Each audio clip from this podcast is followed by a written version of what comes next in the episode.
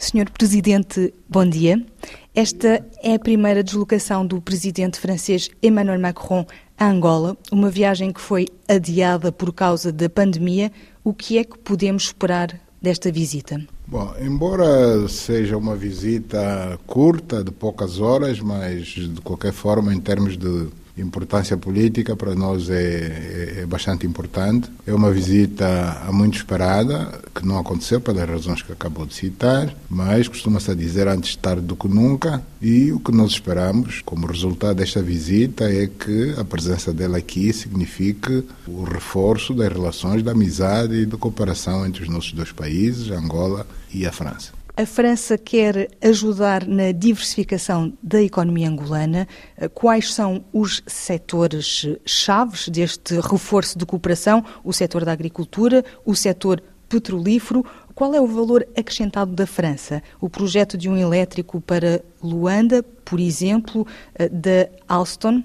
Bom, quando nós falamos na diversificação da nossa economia, estamos automaticamente a excluir o setor dos petróleos. Portanto, no setor dos petróleos, a França está muito bem presente em Angola há décadas mas nos últimos anos, portanto, a aposta da Angola é continuar a explorar petróleo e gás, mas prestar particular atenção nos outros setores da economia.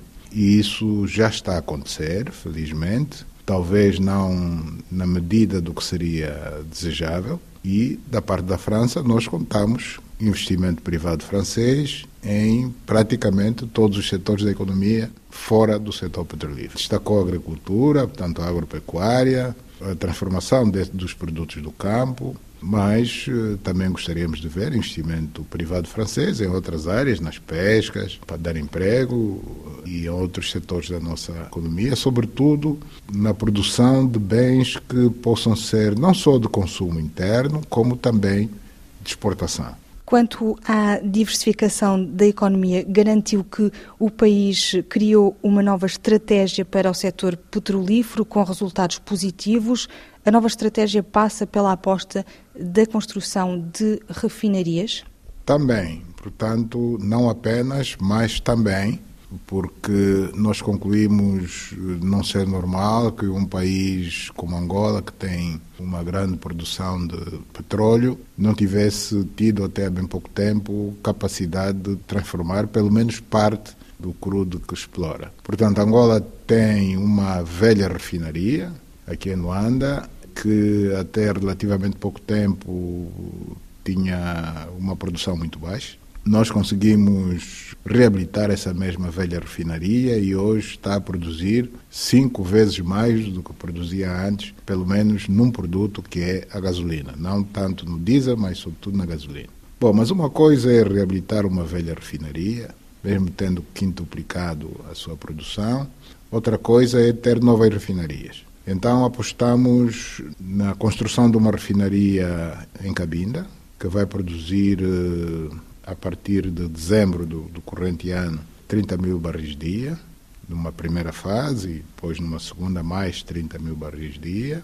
Uma refinaria no Soio, com uma capacidade um pouco superior à de Cabinda, portanto serão 100 mil barris dia. E decidimos também retomar um projeto antigo que foi iniciado e, por razões que ninguém entende, foi interrompido, que é o da construção da grande refinaria do Lubito. Portanto, Angola, nos próximos três anos, vai ser autónoma em termos de produtos refinados de petróleo. Nosso objetivo é deixar de importar diesel e gasolina, bom, para além do investimento em fontes renováveis de energia, uma vez que a energia à base de fósseis tem, digamos, os dias contados, portanto, começam a ficar descontinuados ao longo dos anos. Isso não vai acontecer amanhã, mas bom, algum dia há de acontecer o investimento em outras fontes que vão no futuro substituir o fóssil é, deve ser feito hoje. O setor hidroelétrico, por exemplo? Não, em termos de hidroelétrico não é novidade, portanto nós não vamos começar agora. 64% da produção de energia elétrica em Angola já assenta na produção da energia hidroelétrica. Portanto, Angola tem neste momento três grandes barragens, portanto estou-me a referir a Capanda, Lauca, Cambambe, que estão ligadas em rede.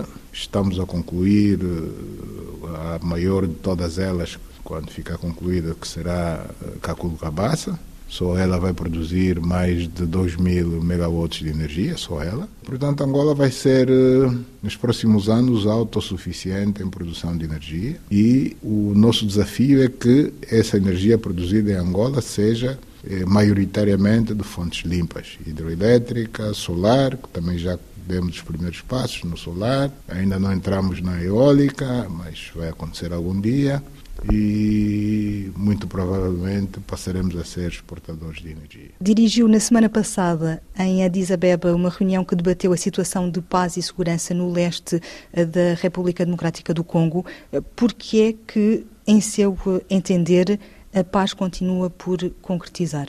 Começar uma guerra, um conflito armado, pode-se começar de um dia para o outro. É dar o primeiro tiro e começou. Terminar com esse conflito armado, com essa guerra, é muito mais difícil e leva tempo. E não vale a pena termos a ilusão de pensar que é fácil e que de um dia para o outro pode-se acabar com um conflito. Aliás, estamos a ver agora o caso da Europa, desta guerra Rússia-Ucrânia, que já, já lá vai um ano, e ninguém tem em vista no horizonte quando é que poderá terminar. Tudo está sendo feito no sentido de se pôr fim a essa guerra, mas ninguém tem respostas muito credíveis por enquanto. Com relação aqui ao conflito na RDC, é um bocado a mesmo, o mesmo princípio. Não termos a ilusão de pensar que amanhã vai acabar. Se fosse possível, seria o ideal mas a realidade não é bem assim. Nós conseguimos, depois da última Cimeira de Luanda, um primeiro cessar-fogo, que lamentavelmente foi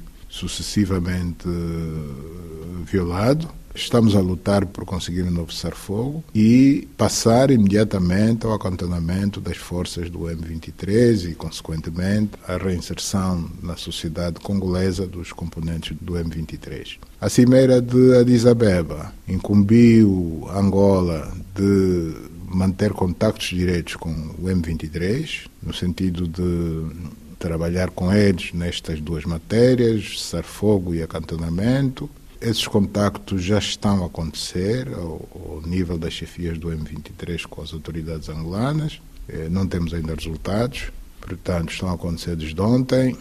A mesma Cimeira da Disabeba eh, decidiu também que, tão logo se consiga o cessar-fogo, deve eh, haver o desdobramento da força regional, portanto, da região da África do Leste, que é composta por cinco países dos quais apenas um, portanto, Quênia em concreto, já tem as suas forças no terreno. Portanto, precisamos de trabalhar no sentido de que os outros países, a Tanzânia, o Burundi, o Sudão do Sul, o Uganda, façam o mesmo. Sabemos que há dificuldades em se mobilizar recursos para cobrir essa operação de desdobramento, mas o Conselho de Paz e Segurança da União Africana está a trabalhar no sentido de mobilizar esses mesmos recursos. Durante a cimeira da União Africana, o presidente da Comissão da CEAC considerou que era a altura para convergirem as mediações do antigo presidente queniano da África de Leste e a sua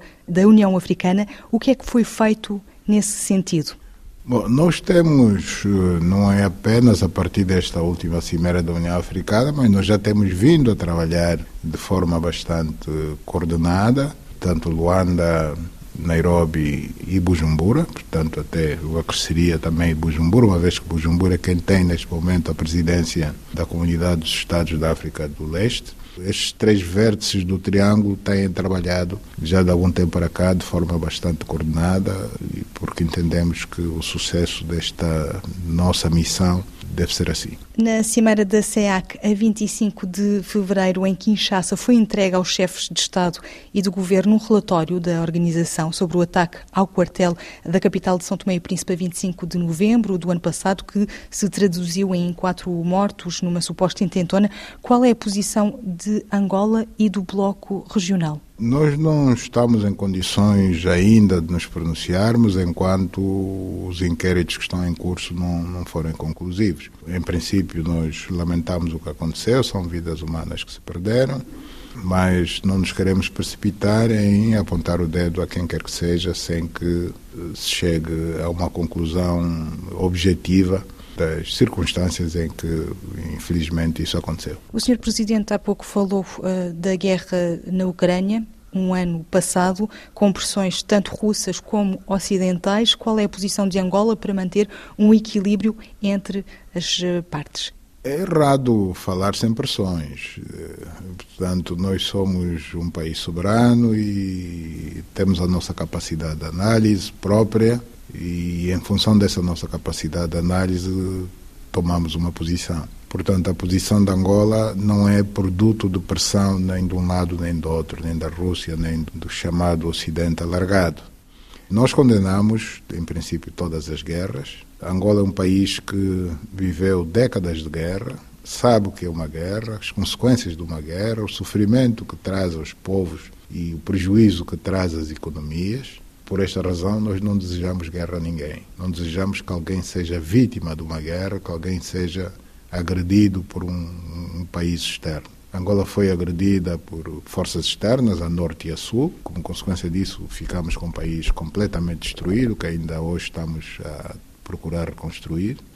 Portanto, não desejamos isso à Ucrânia e ao povo ucraniano. Daí termos sucessivamente levantado as nossas vozes, no sentido de que a Rússia ponha termo a esta agressão contra o povo ucraniano, que procure chegar a um cessar-fogo imediato e iniciar um processo de negociações que garanta uma paz duradoura, não uma paz eh, efêmera, mas uma paz duradoura não apenas entre esses dois países que são vizinhos, povos que são irmãos, falam quase a mesma língua, como se fosse português e espanhol, têm uma história comum em muitos aspectos, mas que se desenhasse, se construísse definitivamente uma paz duradoura para a Europa, martirizada por duas grandes guerras mundiais. À sua chegada ao poder, o Sr. Presidente vincou muito a luta contra a corrupção como a sua prioridade. Que balanço se pode fazer agora quanto,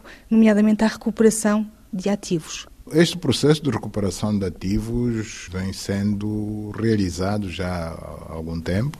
Infelizmente, a recuperação não está a ser voluntária, Portanto, salvo raras exceções, as pessoas visadas, os ativos que detêm estão sendo tirados coercivamente, por força da justiça, da justiça angolana e não só. Nesse aspecto temos que reconhecer a, cooperação de outros Estados-membros, outros Estados onde esses ativos se encontram eh, sediados, da Europa em particular o volume de ativos recuperados, quer ativos eh, físicos, quer financeiros, quer eh, participações em sociedade, já é considerável. Devo dizer que o plano integrado de intervenção dos municípios eh, está a construir muitas infraestruturas nos municípios, escolas, pequenas unidades hospitalares bom, e outras infraestruturas, está sendo suportado com recursos provenientes da recuperação de ativos. Os tais 2 mil milhões de dólares que